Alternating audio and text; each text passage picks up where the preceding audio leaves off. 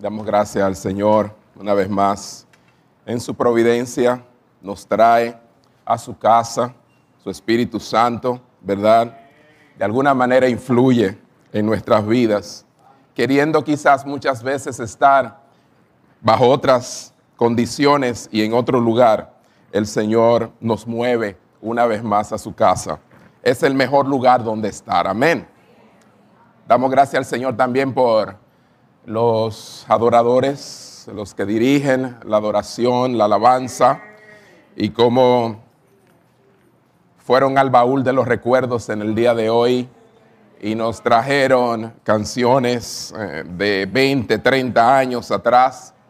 Ah, así que me imagino que muchos hermanos nuevos en el Señor estaban medio perdidos, ah, pero eh, si eran o son inteligentes, pudieron seguir pues las canciones y procurarlas, de verdad.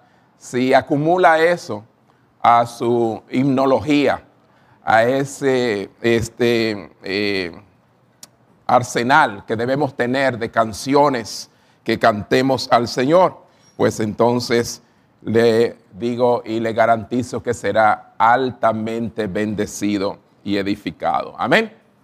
Así también a los que nos están mirando por las redes y aquellos que nos mirarán y nos observarán y oirán de nosotros y la palabra del Señor en nuestra boca, que el Señor les bendiga también a ustedes. Vamos a abrir nuestras Biblias en Deuteronomio capítulo 10. Deuteronomio capítulo 10.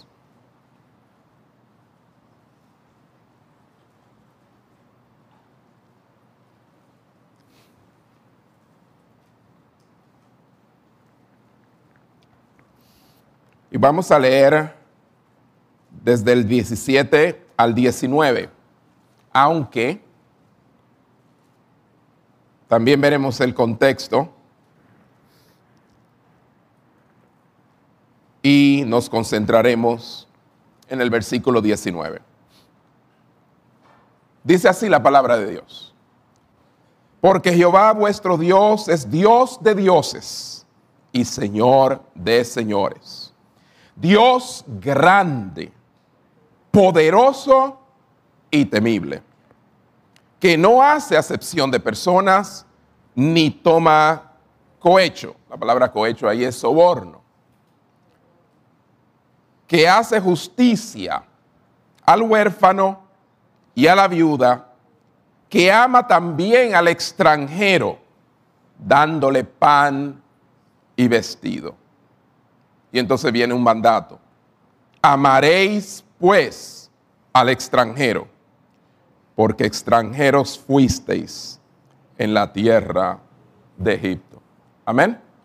Dígalo conmigo todo el mundo, amaréis pues al extranjero, porque extranjero fuisteis en la tierra de Egipto. El tema del mensaje de hoy es muy sencillo aunque no así su sermón, ¿verdad? La exposición. Amaré al extranjero como Dios me amó a mí. Vamos a ver si lo, se atreven a decirlo. Amaré al extranjero como Dios me amó a mí. Ahora dígale al que está a su lado eso mismo. Amaré al extranjero como Dios me amó a mí. Vamos a cerrar nuestros ojos, inclinar nuestros rostros vamos a pedir al Señor que hable a nuestras vidas y nos muestre su voluntad en esta mañana. Padre, después de acercarnos con cánticos a ti y de una manera quizás imperfecta, pero con un corazón sincero, haberte cantado, Señor, y adorado. Oh Dios, queremos ahora sentarnos a tu mesa y comer del pan de vida eterna. Tu palabra sacie nuestras almas y conduzca nuestros pasos. Te pido, Dios, que todos los que estemos aquí hoy escuchando tu palabra, estemos atentos a ella y hallemos, Señor, en ella, oh Padre, las directrices para poder agradarte a ti, que es nuestro único anhelo. Oh Padre, vivimos para agradarte a ti, no a los hombres, pero sabiendo, Padre, que cuando te agradamos a ti, los hombres verán las buenas obras en nosotros y glorificarán no nuestra persona, sino al Dios que está en los cielos. Porque eres tú, Señor, que haces posible que podamos vivir para ti. Enséñanos a amar como tú nos has amado. En el nombre de Jesús. Todo el mundo dice cómo? Amén. Amén. Hermanos, hemos venido enfrentando unas situaciones difíciles, y no solamente nosotros como país, sino a raíz de la globalización y los problemas que vienen a raíz de esto. Hay una crisis mundial y en muchos países más que en otros, en fronteras entre países. Y nuestro país no es una excepción estamos como nunca sintiendo de cerca esa presión, esa crisis. Estamos viendo, Señor, ahora mismo una movilización increíble a raíz de muchos acontecimientos y desde que existen registros de la presencia humana, de que el hombre existe, hay también evidencia de su movilidad. No se está quieto, el hombre se mueve. Grupos de personas que se han desplazado geográficamente de un lugar a otro por diversas razones. Y hoy estamos viendo eso a una escala mayor. Hay quienes emigran por razones climáticas, por ejemplo para poner una muy sencilla. Yo soy uno que ahora mismo tengo ganas de... Porque de verdad que está haciendo calor últimamente. Y cualquiera emigra por razones climáticas y no los culpo.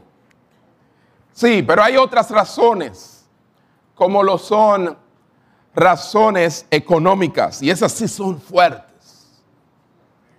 Y muchos se trasladan millas, miles de millas por causa de razones económicas, laborales, académicas, sociales, bélicas, por causa de guerras, sí, genocidios que ocurren en el mundo y hacen que los habitantes de cierto lugar, cierto país se muevan. Eso es entre otras razones. Escuchen este dato. Para el 2020, hace solamente tres años atrás, la Organización Internacional para las Migraciones, la OIM, registró un número de 281 millones de migrantes internacionales en todo el mundo, 281 millones, de los cuales 164 millones son trabajadores migrantes. En los últimos 20 años, la cantidad de personas forzadas a abandonar sus hogares a nivel global se ha quintuplicado. Cinco veces más en los últimos 20 años. Y el alto comisionado de las Naciones Unidas para los Refugiados, la ACNUR, estimó, oigan bien, para mayo del 2022, el año pasado, que existían cerca de 90 millones de personas que se habían movilizado de manera forzosa, forzadas, alrededor del mundo. Un número que en este año, en el 2023, se incrementó hasta rozar el récord histórico de 100 millones de personas que se han visto forzadas a huir de su país o región de origen. ¿Es esto una crisis? ¿Es esto algo que debe ser de nuestra incumbencia? ¿Y cómo debemos nosotros los cristianos reaccionar ante estas cosas? Es un incremento dramático, hermanos. Se ha debido a situaciones en diferentes partes del mundo. Por ejemplo, Siria, Venezuela, Afganistán, Sudán del Sur, Birmania y más recientemente Ucrania. Pero también nosotros podemos decir lo mismo, quizás a menor escala, pero como nuestro país es tan pequeño y lo compartimos con una nación amiga, hermana, pues entonces pensamos que lo nuestro es de escala mayor. ¿Cierto? Muchos, debido a estos temores, porque esto es producto de temor muchas veces, de ser perseguido por motivo de raza, motivo de religión, nacionalidad, eh, este, por razones de grupos sociales, etcétera. Todo eso, opiniones públicas se encuentran fuera de su país natal se encuentran muchas veces como refugiados en estos países. Moisés, en este texto, si ustedes se pudieron dar cuenta, les llamó extranjeros. Diga conmigo, extranjeros. Nosotros mismos tenemos aquí en nuestra congregación extranjeros. Y queremos más. ¿Cuántos dicen queremos más? queremos más extranjeros.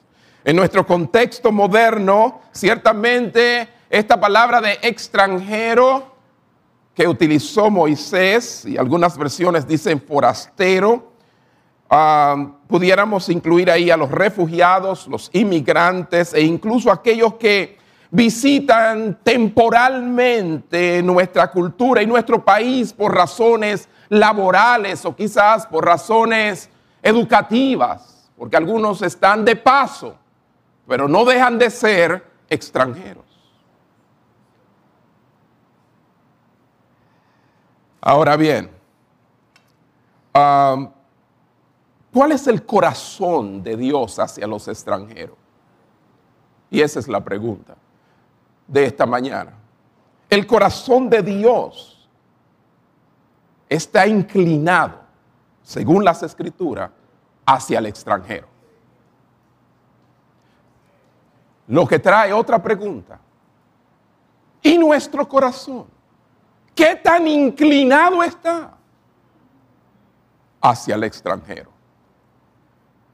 ¿O es que Dios tiene su corazón inclinado a algo que yo nunca he tenido mi corazón inclinado?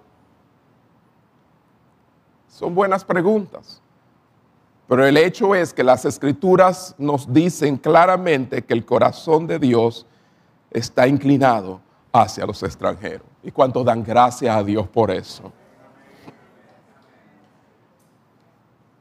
Dije que tocaríamos los versículos del contexto de nuestro pasaje, que comienza en el versículo 12. Dice ahí en Deuteronomio capítulo 10, versículo 12, ahora pues Israel, porque le está hablando a Israel. ¿Qué pide Jehová tu Dios de ti? Sino que temas a Jehová tu Dios, que andes en todos sus caminos y que lo ames y sirvas a Jehová tu Dios con todo tu corazón y con toda tu alma. Versículo 13. Que guardes los mandamientos de Jehová y sus estatutos que yo te prescribo hoy para que tengas, si tú haces esto, será próspero. En otras palabras, te irá bien. ¿A cuántos, cuántos quieren que le vaya bien? Moisés resume lo que Dios espera de su pueblo diciendo qué es lo que Dios pide de nosotros y es que temamos a Jehová, temer el Señor tu Dios ¿Y qué es temer a Dios? Es respetar y reverenciar a Dios de tal manera que impregne todas mis actitudes. No solo mis acciones, mis actitudes. Porque mis acciones se desprenden de mis actitudes. El temer a Dios cambia la manera en que yo siento sobre algo. Y comienzo a sentir como Él siente. La reverencia a Él, el respeto a Él, impregna aún mis actitudes.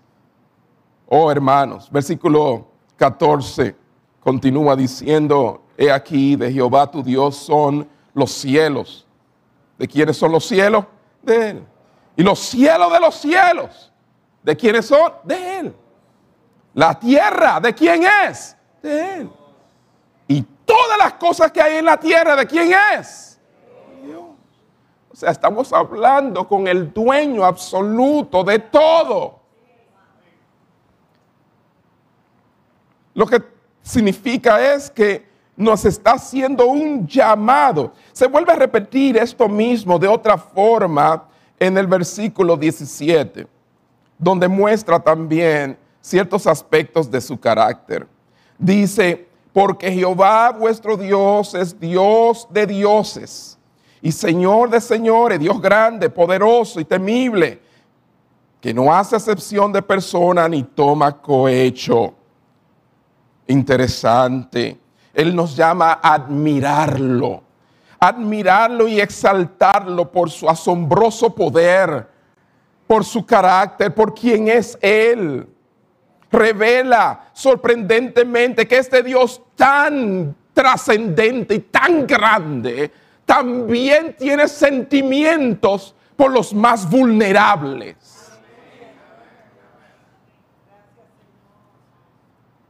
Eso no sucede fácilmente. Mientras la persona más poderosa se vuelve, más insensible se vuelve al dolor de los menospreciados, de los necesitados. Mientras más se aleja de la condición de pobreza, miseria, o más busca de alguna manera seguir enriqueciéndose de los pobres y miserables. Estamos hablando claro, ¿verdad? Mas Dios no, encumbrado, dueño de todo. Pero sí, su corazón se inclina a las necesidades de aquellos que son más vulnerables. El Dios a quien pertenece todo. Y aquí es que viene lo interesante. Versículo 15 después de mostrar a este Dios tan grande, en el versículo 15 dice, solamente de tus padres se agradó Jehová para amarlos y escogió su descendencia después de ellos. A vosotros de entre todos los pueblos, como en este día. Qué interesante. Dios eligió amar a Israel y yo pudiera decir hoy, Dios ha elegido amarnos a nosotros. No fue nuestra elección amarlo a Él, fue su elección amarnos a ti y a mí. Así como a Israel. Oh, Él no necesitaba a Israel, Él no lo necesita a nosotros. Mas Él eligió amarlos y ha elegido amarnos a nosotros. Y ciertamente Israel no, era, no, eran personas grandes. Oh, que caminaban sobre la tierra, insignificantes. Puso su corazón y su afecto y simplemente deseó amarlos. Fue su deseo amarlos. Véalo así. Simplemente Dios deseó amarte. Porque ¿quién eras tú y quién eres para Él amarte? ¿Quién soy yo? Nadie. Ah, delante de los hombres sí, quizás. Oh, pero delante de Dios nada somos. Mas Él sí elige amarte. Y damos gracias por esa elección, hermano. Damos gracias por esa elección. Cuando nadie me amó, Él me amó. Oh hermanos, Dios no solo decidió cuidar a Israel, sino que también su corazón estuvo involucrado y está involucrado y debemos descifrarlo, porque está involucrado en esta situación donde estamos viendo circunstancias que hacen la vida difícil y dejan a muchos vulnerables. Él está involucrado. ¿Tiene Dios algo que decir en las escrituras sobre lo que está sucediendo hoy? Sí, y siempre será así. Porque Dios no está ajeno. Y en las escrituras llamamos principios que pueden conducirnos a actitudes y acciones correctas en cuanto a este asunto. Amén. Vemos entonces que el corazón de Dios está inclinado hacia los extranjeros. Pero yo pregunto, ¿por qué a menudo nos resulta tan difícil amar al forastero? ¿Ah? ¿Por qué? ¿Por qué se nos hace tan difícil amar a aquellos que cruzan la frontera? ¿Por qué?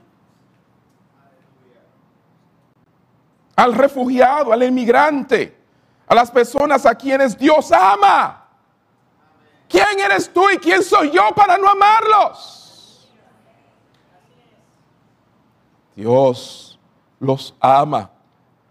Amaré al extranjero como Dios me ha amado a mí. Entonces, estas son personas a quienes Dios ama. Y simple hecho muchas veces de que no compartimos su cultura, sus valores y sus creencias nos hacen no mostrar el amor que muestra Dios hacia ello. Pudiéramos resumirlo en tres palabras. Tenemos un asunto de hostilidad para con los extranjeros muchas veces, cuando debemos tener una actitud de hospitalidad. ¿Entendieron las dos palabras? Hostilidad con H. Hospitalidad con H. Donde el extranjero se sienta en hogar con H. ¿No creen ustedes que es así? Aquellos que creen así den un aplauso al Señor. Y yo sé, yo sé muy bien lo que está cruzando, no porque sea divino ni nada de eso, ni brujo, pero por su mente eso es un tema muy espinoso. Es un tema también muy complejo, no podemos simplificarlo. De ninguna manera estamos haciendo eso. Entendemos bien la complejidad del tema. Pero independientemente de lo complejo que sea algo, yo debo conocer la voluntad de Dios para mi vida en cuanto a eso. Amén. Esto no es algo que nosotros podemos simplemente hacernos de la vista gorda y simplemente no mirar lo que está sucediendo. Como que no tiene nada que ver conmigo. Si tiene que ver Dios con eso, entonces tengo yo que estar involucrado de alguna manera. Ah, no, yo no me meto en eso. Algunos dicen. Y es que la raíz de nuestra lucha, esta lucha que sostenemos los creyentes con amar al forastero, el refugiado, el emigrante, comienza cuando nuestros corazones, escuchen bien, albergan hostilidad hacia personas diferente a nosotros. Diferente a nosotros. Y tenemos la tentación, hermanos, de devaluarlos. Sí, devaluar. ¿Y devaluar qué? Son prejuicios porque devaluamos lo desconocido. Sencillo. Lo desconocido. No, lo, no conocemos a la persona, pero la devaluamos.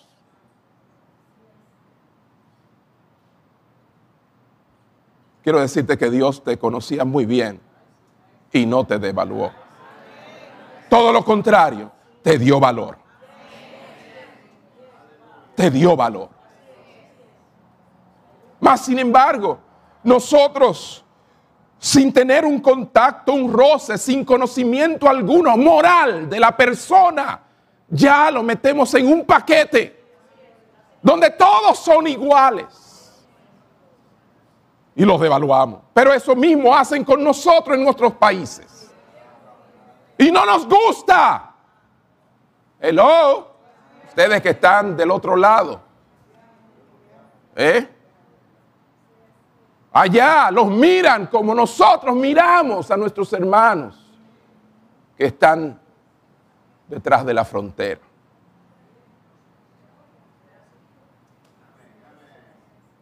Y dicen que todos somos eso y aquello. Cuando no es así, que todos tienen la misma actitud, cuando no es así.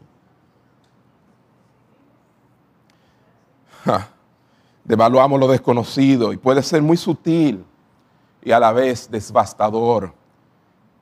Algunas empresas vemos cómo se niegan a darles trabajo.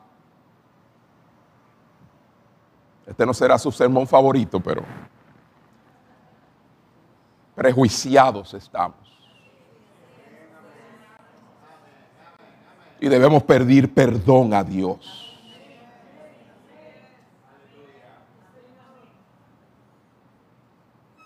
Le negamos trabajo cuando eso quizás es lo que lo motivó a salir. Y nada más. Igual como los que te mandan las remesas.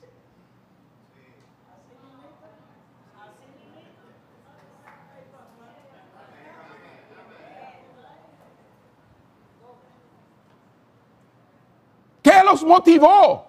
El área económica, laboral. Y soñaron con trabajar en los países. ¿Ah? En España, Italia, Estados Unidos, en diferentes lugares del mundo. Se van buscando mejor vida. Así muchos llegan y pasan por nuestras puertas y nuestras empresas. Pero no, están catalogados ya. Y de tal manera que le cerramos las oportunidades y oramos que Dios le abra las oportunidades a nuestra familia del otro lado.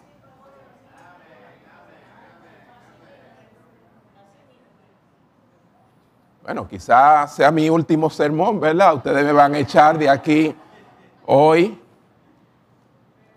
Pero nada.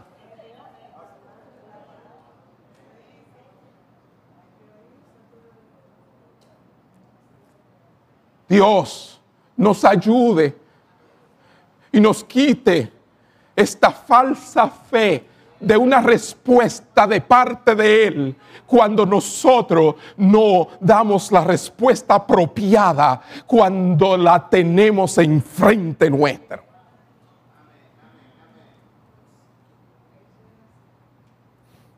Ah, usted dice, es muy complicado, pastor. Oh, sí, te entiendo. La complicación comienza en el corazón. En tu corazón y en el mío. Hay una lucha interna. Otras personas no solamente no le dan trabajo, sino no le dan servicio. Servirle.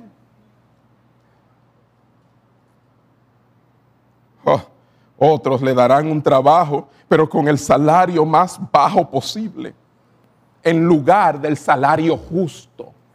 Y así hay muchos de los que son haitianos Lo dije ya.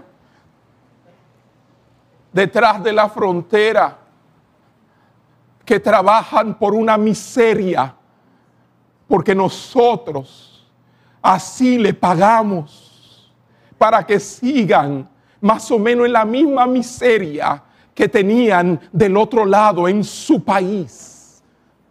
Pero no queremos eso mismo eh, cuando nosotros viajamos. Tú que estás pensando viajar, pórtate bien con el extranjero aquí para que Dios se porte bien contigo del otro lado.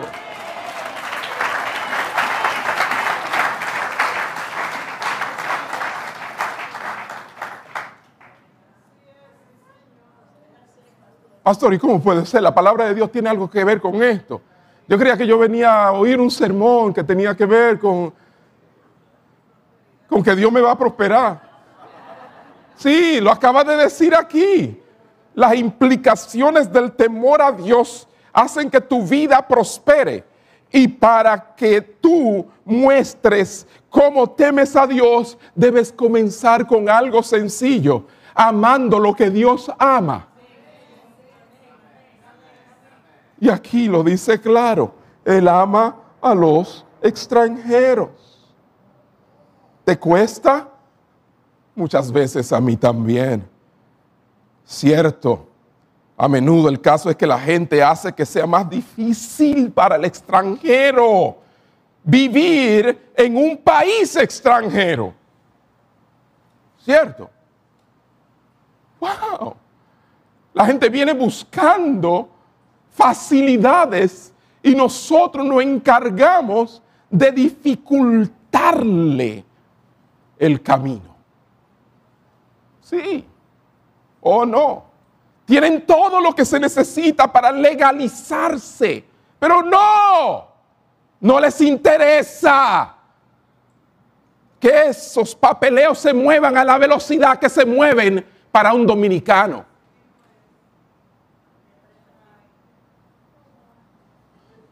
Y yo sé, hermano, que usted siempre ha querido que yo sea popular. Pero me cuesta.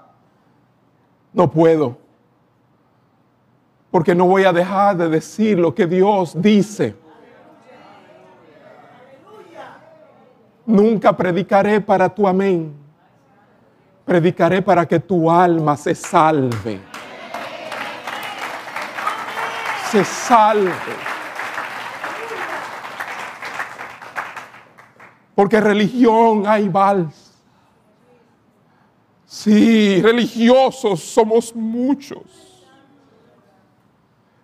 Más gente que tema realmente a Dios y en cosas como esta se conduzca según el corazón de Dios, siempre habrá pocos. Por eso yo quiero que nosotros seamos de ese remanente, que seamos de esos pocos.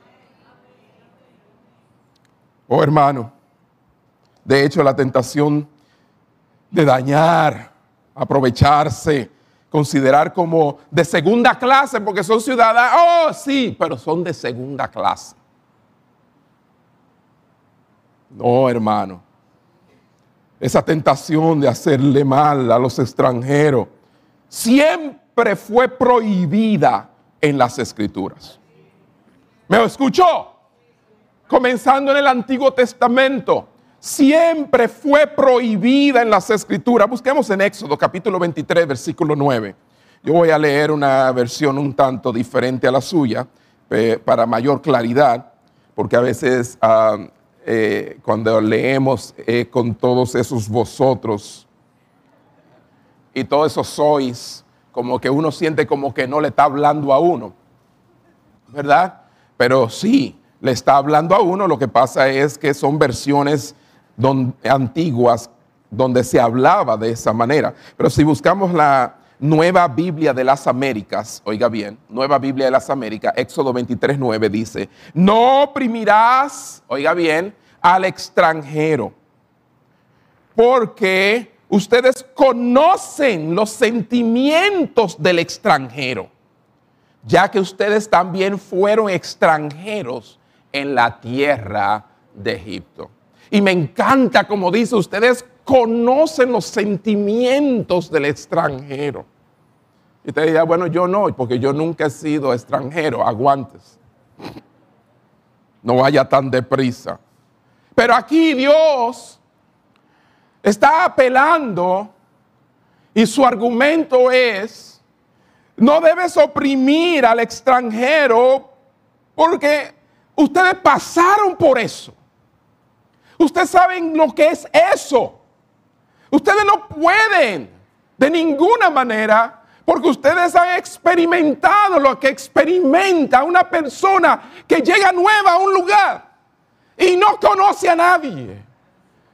Oh, ustedes saben lo que es tener personas que le pasen por al lado y no le hagan caso. Le rechacen. No le den, no le abren las puertas. Lo miren con recelo. Oh, con cierto temor con cierta reserva. Ustedes saben lo que es estar en el extranjero, le dice Dios al pueblo. Vaya. Y cuando Moisés nombró jueces para el pueblo, oiga bien lo que le dijo, en la manera de tomar decisiones y juzgar, en la nueva traducción viviente, eso es en Deuteronomio capítulo 1, del 16 al 17. Estamos conociendo el corazón de Dios hacia los extranjeros. Y esto es lo que le dice Dios por medio de Moisés a los jueces. Deuteronomio capítulo 1, versículo 16 y 17 de la nueva traducción viviente. Ocúpense de oír todos los casos de sus hermanos israelitas. Y entonces dice un punto. No, no dice punto.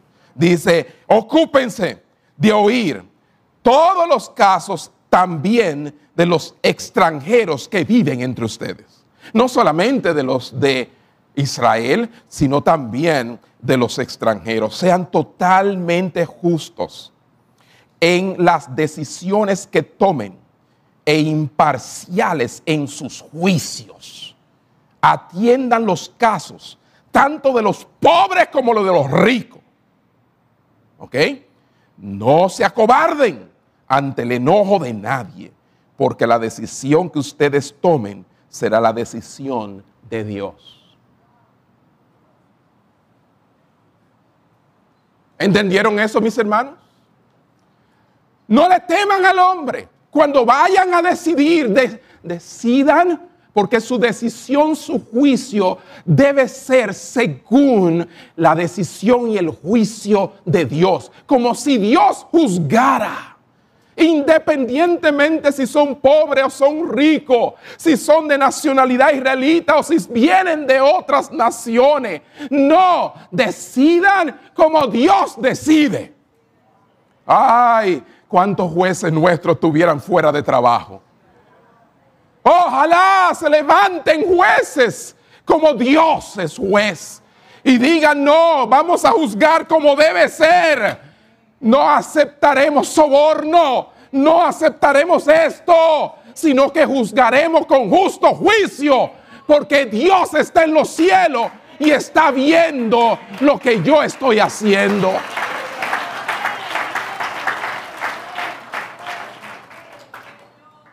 Pero no, perdería mi trabajo. Oh no, pondría en riesgo mi empresa. Oh no, haría que esto o aquello sucediera y tememos al hombre. Pero bueno, la palabra de Dios está clara. Según el teólogo Orland Epstein, acoger al extranjero, acoger al extranjero, es uno de los mandamientos más repetidos en el Antiguo Testamento. Como dicen algunos, dime, ¿Cómo puede ser? Yo pensaba que era que Dios es amor. Sí, Dios es amor, por eso ama al extranjero. ¿Y tú? La palabra extranjero la vemos alrededor de 100 veces. A través de las escrituras de diferentes formas. Dios tuvo mucho que decir sobre el extranjero. Éxodo capítulo 12, versículo 48 al 49 allí se abre una celebración, la celebración de la Pascua. No lo voy a leer Ustedes lo anotan ahí, pero la celebración de la Pascua se abre a los extranjeros. Si un no israelita que vivía entre los israelitas quería observar la fiesta, podría, siempre que fuera circuncidado primero, pero estaba abierto a los extranjeros. Las fiestas solemnes de Dios, la Pascua. Invítanlo, acójanlo, que no se sientan fuera de su hogar. ¿Sabe la tristeza con que viene un extranjero? Dejando atrás todo. La incertidumbre del futuro, donde no sabe cómo le irá. Los seres queridos y bienes que ha perdido y que quizás nunca volverá a ver. Hello. Dice, acógelo. Recíbelo. Va más allá, porque las cosas de Dios son así. A veces no la entendemos. Levítico capítulo 19, versículo 34. Y leo de nuevo de la nueva Biblia de las Américas. Levítico 19, 34. Vayan allá, por favor. Levítico 19, 34. El extranjero que resida con ustedes les será como uno nacido entre ustedes. ¿Cómo? ¿Usted leyó bien? El extranjero que resida con ustedes es como si hubiese nacido entre ustedes. Y lo amarás como a ti mismo. Que vemos entonces el segundo más grande mandamiento, que es igual de grande que el primero según Jesús, nos manda a amar a nuestro prójimo, pero en esta ocasión le pone nombre, le pone título. Dice el extranjero, el inmigrante, el refugiado, ámalo como a ti mismo. Ah. Entonces le dice, ¿por qué? Porque ustedes fueron extranjeros en la tierra de Egipto. Yo soy el Señor, su Dios. Y era otra manera de decirle, cuando ustedes eran extranjeros, yo los amé. Por tanto, amen al extranjero que está entre ustedes. Deuteronomio capítulo 16, versículo 11. De nuevo leo de la nueva Biblia de las Américas, y te alegrarás delante del Señor tu Dios. Está hablando de la adoración. Tú, tu hijo, tu hija, tu siervo, tu sierva, el levita que habita en tus ciudades. ¿Y quién más? Y es que Dios nunca se olvida del extranjero, porque no está en mis pensamientos. Pero qué bueno que está en los pensamientos de Dios. El huérfano y la viuda, los vulnerables que están en medio de ti, en el lugar donde el Señor tu Dios escoja para poner allí su nombre, donde yo digo, allí se ha de adorar mi nombre, allí yo quiero que estén todos, no haya excepción de persona, todos sean bienvenidos. Y las diferentes naciones, todas se congreguen, no haya esa separación. Ay, Deuteronomio capítulo 31, versículo 12, y tengo que enfatizar en estos versículos también de la Nueva Biblia de las Américas, le dice Dios, congrega al pueblo, hombres, mujeres y niños, y al extranjero que está en tu ciudad. ¿A quién? Al extranjero que está en tu ciudad, para que escuchen, aprendan a temer al Señor tu Dios y cuiden de observar todas las palabras de esta ley. Cuando tú te sientes escuchar la palabra, que haya extranjeros también allí. Amén. Amén. Deuteronomio capítulo 24, versículo 19. Dios estaba tan interesado en los extranjeros que entonces les dijo, ustedes saben que el asunto también va más allá de congregarse juntos. También yo quiero que de alguna manera, cuando tú prosperes, tú te acuerdes de que ellos necesitan comer.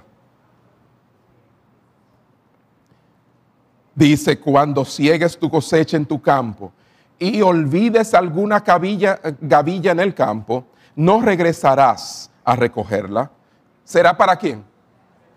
Ay, no, yo no, no, yo no voy a dejar nada. Ay, eso es ganancia. ¿Ah? Pero no, el Señor, su corazón piensa en el extranjero y le daba órdenes al pueblo de Israel. Usted dice, no, ahora eh, eh, realmente, wow, este, eh, comparando la gracia y la ley y cuántas cosas. Señores, lo que le pedía Dios al pueblo de Israel. Y nosotros porque lo tenemos hoy como principios y muchas veces no como mandamientos para nuestras vidas, no los obedecemos porque estamos en una supuesta gracia. ¿Me están escuchando, hermano? Soporte un poquito más. Pero la realidad es esa. Dice, será para el extranjero, para el huérfano y para la viuda, para que el Señor tu Dios te bendiga en toda obra. Él te va a bendecir. Toda la obra de tu mano va a ser bendita cuando tú pienses. También en el necesitado, porque tú viniste a mí diciendo que tú querías que yo te bendijera porque tú estabas necesitado te he bendecido, ahora bendice a otros. O la bendición que yo te doy solamente te alcanza para ti. Cuando tú sabes bien que yo sé dar mucho más abundantemente de lo que tú puedes pedir o entender. Y hay ocasiones donde te he bendecido tanto y no te acuerdas de nadie más que de los tuyos.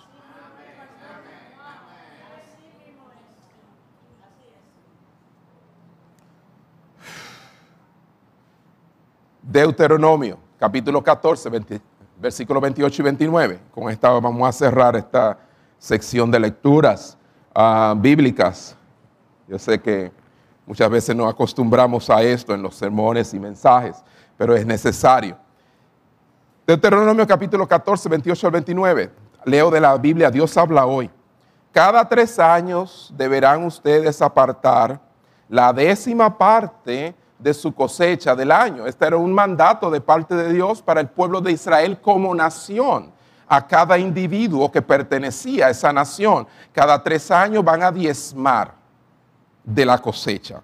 Y este es el propósito. Le dice, y almacenarla en su ciudad para que cuando vengan los levitas, o sea, los que trabajaban en el templo, a quienes no les ha tocado tener su propia tierra, en cierto modo eran también extranjeros, o los extranjeros que viven entre ustedes, o los huérfanos y las viudas, puedan comer ellos. ¿Hasta qué? Hasta quedar satisfecho. Así el Señor su Dios lo bendecirá en todo lo que hagan. Si ustedes hacen esto, el Señor les bendecirá. ¿Ok? Ahora yo me yo digo, si alguien pudiera tener derecho a albergar hostilidad hacia alguien o a otro, eso sería Dios. Porque todos, todos nos descarriamos. Todos hemos tomado nuestro propio camino. Mas Dios no actuó con hostilidad para con nosotros.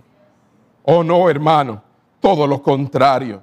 Pero muchas veces esta hostilidad está ahí impregnada en nuestros corazones, muy fuerte. Y quizás no llegue al, punto del racismo.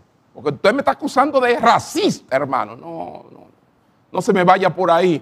Usted no es racista, aunque muchas veces lo parece. No, no, usted me está diciendo que yo soy intolerante. No, no, usted no es intolerante para nada. Usted tolera muchísimo. Tanto que este mensaje lo está tolerando bastante bien. Bastante bien. Oh, pero así, quizás ustedes piensan que yo estoy, no, ese no es mi propósito. Es que promovemos la hostilidad muchas veces hacia los extranjeros cuando nos negamos a verlos y darle la bienvenida como personas. Lo vemos muchas veces al extranjero y lo digo por todo el mundo y lo que está pasando en todo el mundo. Lo vemos como productos y no como gente. El producto uno lo tira allá y lo manda acá, pero la gente no.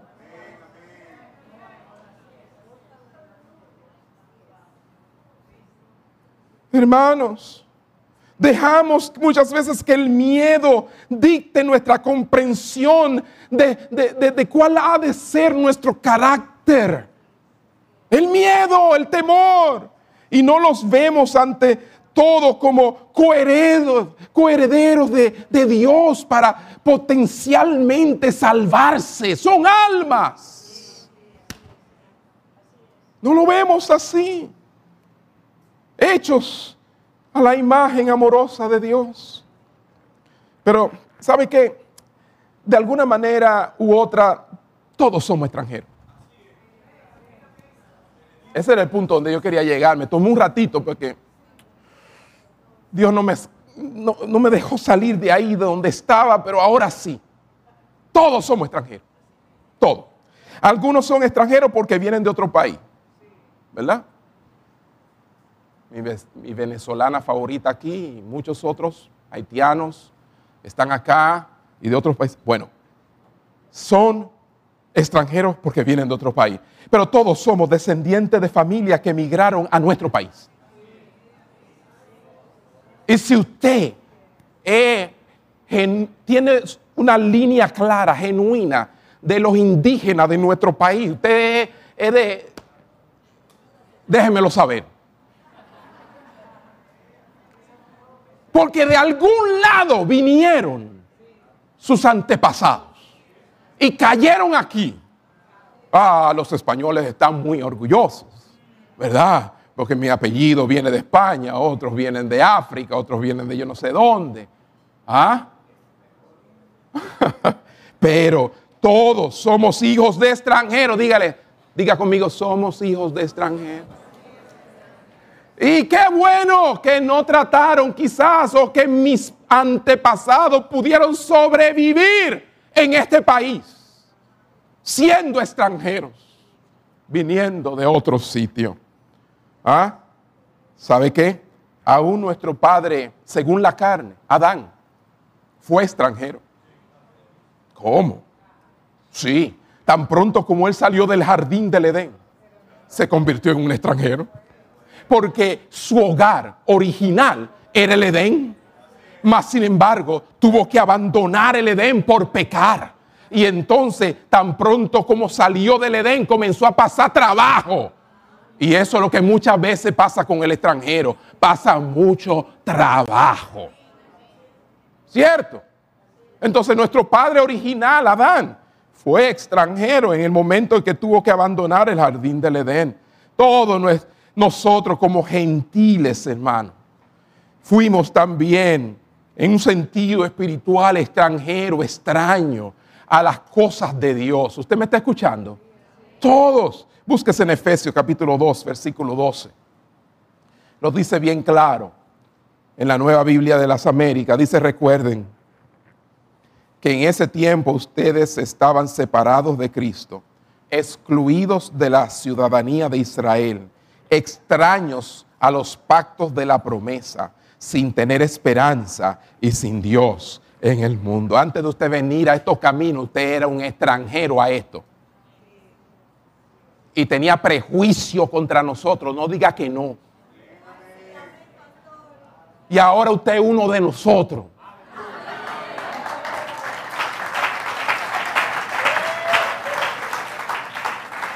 Así que sáquese de la mente todo este prejuicio contra el extranjero, porque usted puede que esté equivocado. Amén.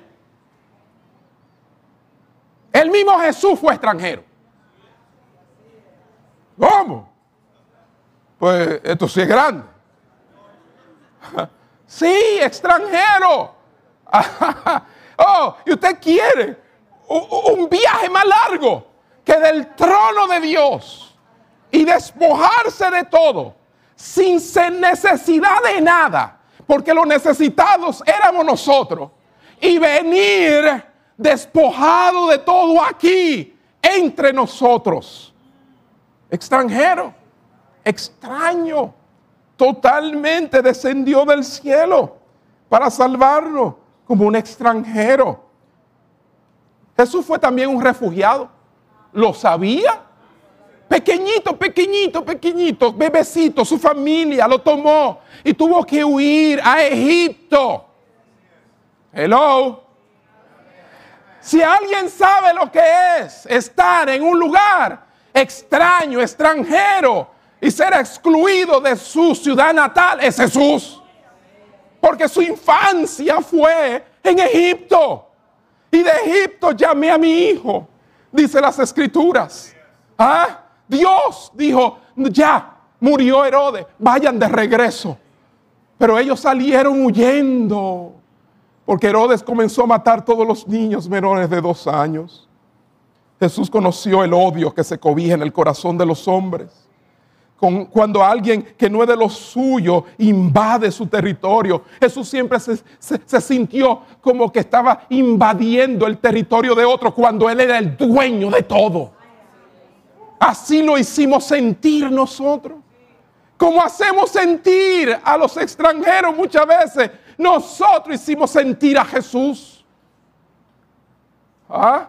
¿Tuvo donde recostar su cabeza? No, siempre fue un extranjero entre nosotros. Tan extranjero que no murió dentro de la ciudad, sino fuera de la ciudad. ¿Ustedes creen que nosotros somos buenos? No, nosotros no somos buenos. Nosotros no somos buenos.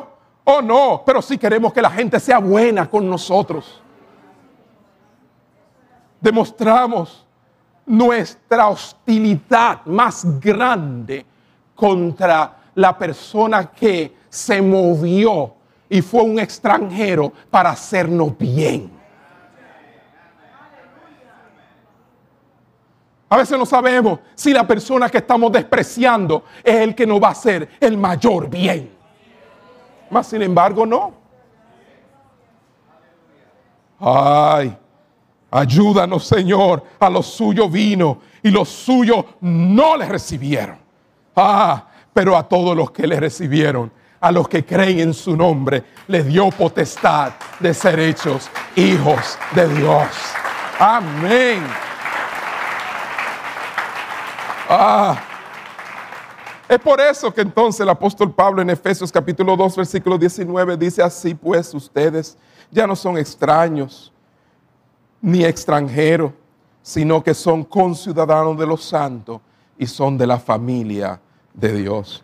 Cuando recibimos a Cristo, el extranjero que vino a salvarnos, entonces venimos a ser parte ya de una familia y ya no somos extraños, extranjeros para con Él. Amén. Agárrenlo ahí. Escuchen bien. Todos los creyentes entonces son y han sido extranjeros en este mundo.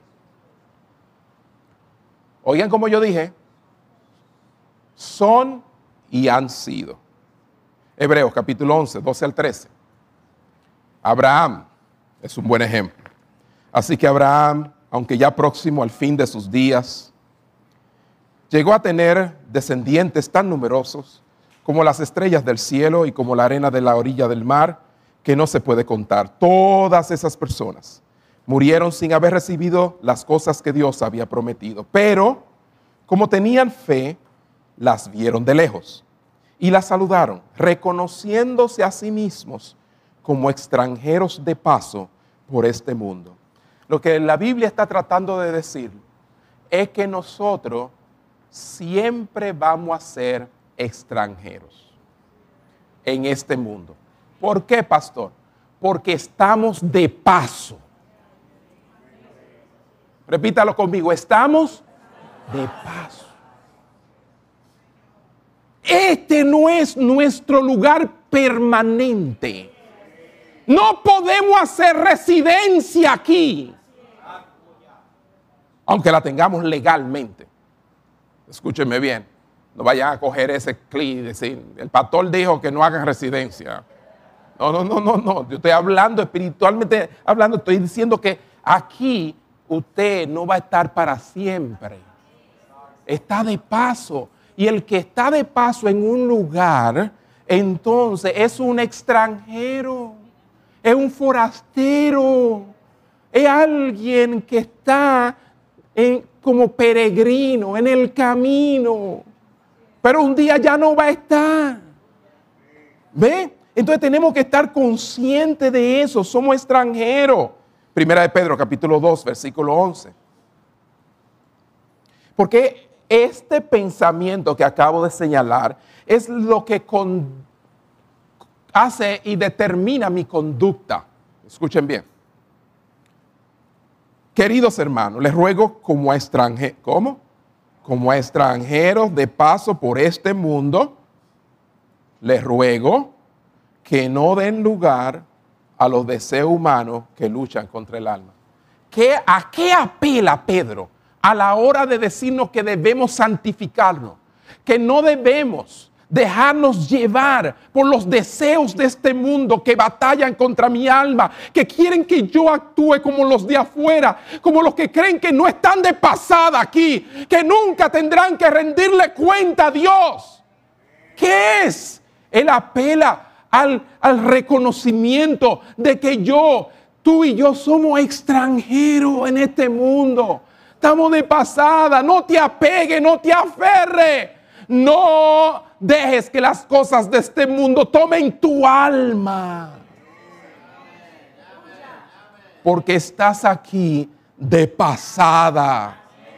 Todos los creyentes, hermanos, todos los creyentes son extranjeros en este mundo hasta que lleguemos a nuestra patria celestial, donde nunca más seremos extranjeros. Amén. Finalmente, debe haber algo que puedo hacer contra todo esto que siento. A veces contra los extranjeros. ¿Qué puedo hacer? ¿Qué me llama la Biblia a hacer?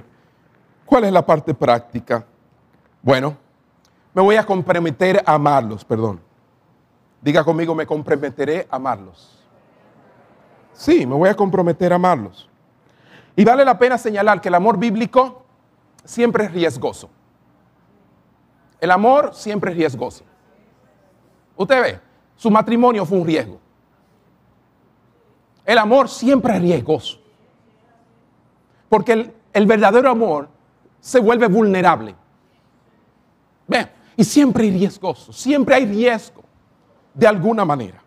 Pero Dios me llama a amar y eso implica muchas veces cierto riesgo, porque es imposible amar como Cristo amó sin asumir los riesgos.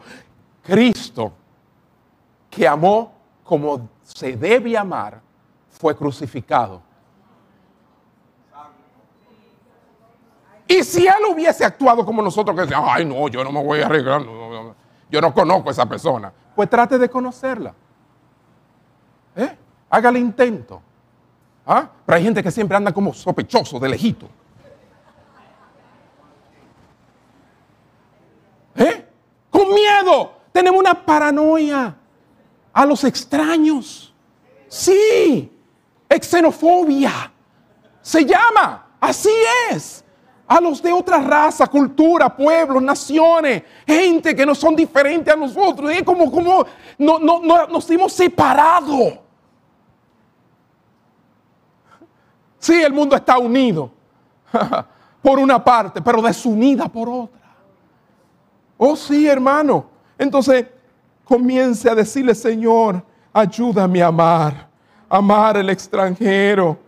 Y amar al extranjero a menudo significaba satisfacer sus necesidades materiales, compartir una comida, ayudarlo a encontrar trabajo, aceptar su presencia como parte de la comunidad, no ver ninguna diferencia entre ellos y uno mismo. Me encanta aquí, hermanos, que han acogido a nuestros hermanos extranjeros, lo han invitado a sus casas a comer, han estado con ellos ahí en el comienzo. Oh, mira, vamos a, a conseguir aquello para llenar tu apartamento, hacer esto, aquello, haga algo pero no hable de amor, muéstrelo, porque tienes frente a ti una, una cantidad de personas que están necesitadas, no son de tu nacionalidad, no son de tu misma raza, pero son hijos de Dios igual que tú y necesitan ver a Dios en ti.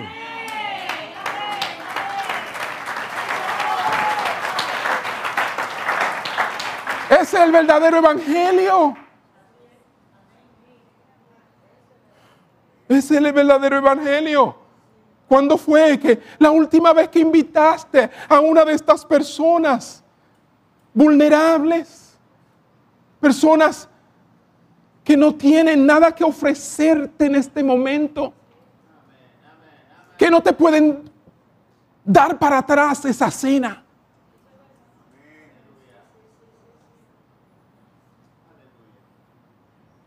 Dios nos ayude.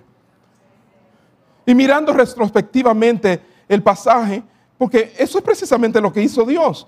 Versículo 18 del capítulo 10 de Deuteronomio dice que, que Dios es el que hace justicia al huérfano y a la viuda y que ama también al extranjero. ¿Y cómo lo ama? Dándole pan y vestido. Dándole pan y vestido. Quizá tú no lo necesitas, quizá tú tienes el closet lleno de ropa que ni te pone hace muchos años, pero esa persona lo necesita en este momento porque no pudo cargar con todo.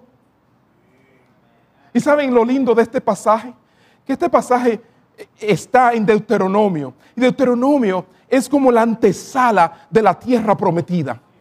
Y Dios de alguna manera está preparando a esta iglesia para la, para, la tierra prometida, para sacarnos de aquí, introducirnos en nuestro gran templo. Pero tendremos que comenzar a actuar, actuar como Dios actúa y bien, hacer bienvenida y hacer sentir bien a aquellos que vienen de diferentes lugares. Amén. En esta semana, precisamente, tengo un tiempo ya sentándome con uno de nuestros hermanos haitianos aquí y preguntándole cuánto necesitas para tu legalización. ¿Qué necesitas de nosotros? ¿Cómo podemos ayudarte? ¿Cómo podemos canalizar eso? ¿Cuánto tiempo dura? ¿Con quién hay que hablar? Dios nos ayude debo estar consciente de que mi trato ejemplar al prójimo es una respuesta directa a Jesús. ¿Cómo? Sí. Mateo capítulo 25, versículo 35, porque tuve hambre y ustedes me dieron de comer, tuve sed y me dieron de beber, fui extranjero y me recibieron. Cada vez que nosotros recibimos un extranjero, estamos recibiendo a Jesús.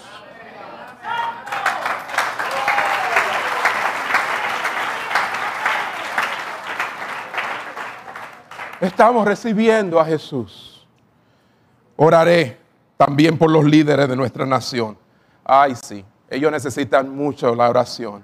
La palabra de Dios nos manda a que oremos por ellos porque tienen una gran responsabilidad. No estoy diciendo que dejemos que, que, que la nación que nos queda al lado haga lo que le dé la gana.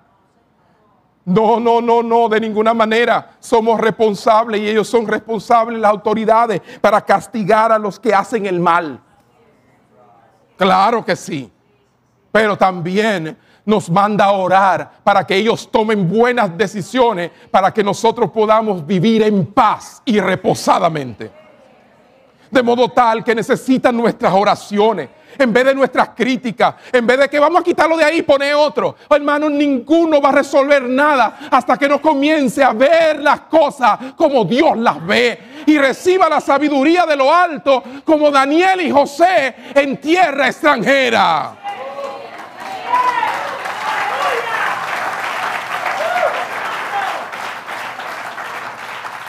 Porque estos problemas no son problemas que el hombre solucionará sin Dios. De ninguna manera, hay demasiados intereses. Tienen que ser personas que realmente sean íntegras y quieran genuinamente resolver nuestros problemas de inmigración y cuantas cosas más. Otra cosa, me pondré en el lugar del otro. Y ya lo he repetido muchas veces pues todos somos vulnerables a encontrarnos en una situación que nos impulse a salir de nuestro país o de residencia, o quizás ya hemos tenido que hacerlo. Quizás hay algunos que están allá afuera, o quizás hay algunos que están pensando irse, pues entonces póngase ahora en el zapato del que ya está en esa situación, porque pronto usted estará también en ellos. Amén. Sencillo. Comience a verse. Y como está la situación, no sabemos si nosotros toditos vamos a tener que salir huyendo. Y hoy hablábamos de recibir y mañana nos van a tener que recibir a nosotros. Oh, usted cree, ah, no, porque nosotros no somos como Ucrania, nosotros no somos como eh, Siria, nosotros somos países así, mi hermano. Las cosas pueden cambiar de un momento a otro y usted perderlo todo. No se escude sobre esa falsa seguridad que tiene. Y finalmente asumiré todo encuentro con una persona migrante como una oportunidad para cumplir la gran comisión. Predicar el Evangelio. Yo creo dos cosas, la soberanía, de Dios y la gran comisión. ¿Por qué usted dice eso, pastor? Sí, porque en la soberanía de Dios, gente que era imposible que le llegara el Evangelio, ya yo no tengo que ir a ellos, ellos están viniendo donde mí a nuestra nación. Gente en otros países cerrados al Evangelio, Dios en su soberanía lo está moviendo donde ya no tenemos que ir, sino recibir. Oiga, Dios, lo malo que está sucediendo en el mundo, lo está convirtiendo en un bien para la gloria de su nombre. ¿Cuántos dicen amén? Pero pero necesita gente como tú y como yo, que tengamos los brazos abiertos, ¿verdad? Para recibirlos y poder instruirlos en el temor del Señor. Vamos a ponernos de pies ahí donde están. Porque este mensaje no es solamente para usted, fue también para mí. Para todos los que estamos aquí. Aleluya. Padre, abre nuestros ojos. Dígales ahí donde está, abre mis ojos a la necesidad del extranjero. Quizás el extranjero es mi vecino. Sí, porque ha sido como un extranjero para mí y yo he sido un extranjero para él. Oh Señor, permite que tu perfecto amor eche fuera todo temor. Abre mis ojos, Señor. Quiero tener tus ojos. Quiero ver la gente como tú la ves. Quizás no he sido bendecido económicamente como otros, pero algo puedo hacer, algo puedo dar. Una mano puedo extender, a alguien conozco que puede ayudar me habré puesto a la orden de ese extranjero. Me habré acercado, le habré dado un abrazo en lo que he estado aquí estos últimos años. ¿Cómo he actuado? Lo he invitado quizás a sentarse a mi mesa y compartir y saber cómo llegó, cómo le está yendo, en qué puedo serle útil. Quizás no es de otra nación, quizás viene de otro lugar, aquí mismo en el, país, y es extranjero en mi tierra, en el Cibao. Pero salió corriendo por causa de otras razones. Señor, ayúdame, Señor. Y te pedimos perdón, Señor. Perdóname, Señor. Perdóname como iglesia en esta hora te rogamos que tengas misericordia de nosotros. Oh Jehová, tú has sido claro en lo que pides de nosotros, pero nosotros no hemos acatado, nosotros no hemos hecho caso a lo que tú pides de nosotros. Ayúdanos en esta hora, Señor. Dígale ahí donde está. Ayúdame, Señor. Quita todo sentimiento de prejuicio, hostilidad.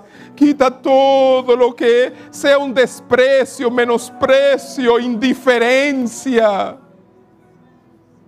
ya están alrededor por nuestras calles, ya andan por doquier, Señor. Algunos tienen pequeños negocios, pequeñas empresas que están comenzando, oh Dios, aquí en nuestra ciudad. Colombianos, oh Señor, ayúdame, Señor. Ah, que se sientan, Padre, como yo quiero sentirme cuando voy a un lugar nuevo, Señor. Santo Dios. Santo Dios, Santo Dios. Estamos cansados de religiosidad, de religión, Señor. Ayúdanos, Señor. Son criaturas tuyas a tu imagen. Muéstrame en esta semana, sí, en esta semana muéstrame a quién me acercaré. Es más, hoy mismo antes de salir disparados de aquí, ayúdame a estar atento, Padre, a quien cruzo por al lado, oh Señor, sin un abrazo, sin un beso, sin un saludo, sin un Dios te bendiga, qué bueno que viniste Quita la apatía, la insensibilidad. Quítala, quítala. Oh, odiamos, Señor, sentirnos así, porque ese no es tu corazón. Odiamos sentirnos así, porque tú no te sientes así. Queremos sentir como tú sientes, Señor aunque la persona no vista como yo visto, aunque no tenga la posición social, que yo tengo. Oh Señor, aunque su peinado sea diferente al mío. Oh Padre, aunque sus estudios no hayan llegado a donde yo he llegado. Quita toda arrogancia de mi vida. Quita todo orgullo toda vanidad, todo lo que puede separarme de mi hermano, Señor, del necesitado. Ayúdame, Señor, y que esta palabra llegue, Señor, a los rincones de esta tierra y la gente escuche el corazón de Dios bajo esta situación que estamos viviendo. Te presento a Binader en esta hora. Levante su mano. Aunque no quiera saber de Él, levante su mano. Señor, ahora en el nombre de Jesús, te necesita. Él te necesita. Él necesita de ti, Señor. Abre sus ojos. Oh Señor, dale sabiduría que clame sabiduría, que tenga consejeros sabios en este momento. Oh Padre, en el nombre de Jesús, sus decisiones no sean impulsivas. Oh, prejuiciadas. Señor, dale la capacidad para gobernar. Oh Señor, porque si nosotros tuviéramos en su lugar también necesitaríamos lo mismo en esta hora. Ayúdalo, Señor, y quítale los malos consejeros. Remueve la gente que no sirve para servir, Señor, y dale un corazón de siervo. Oh Padre, ten misericordia de nuestra nación, así de la nación haitiana. Oh Padre, que está bajo una anarquía, Señor, donde no hay leyes ya, donde se ha perdido el sentido, Padre mío, del gobierno. Donde la gente anda como en los días de los jueces. Ten misericordia, Señor.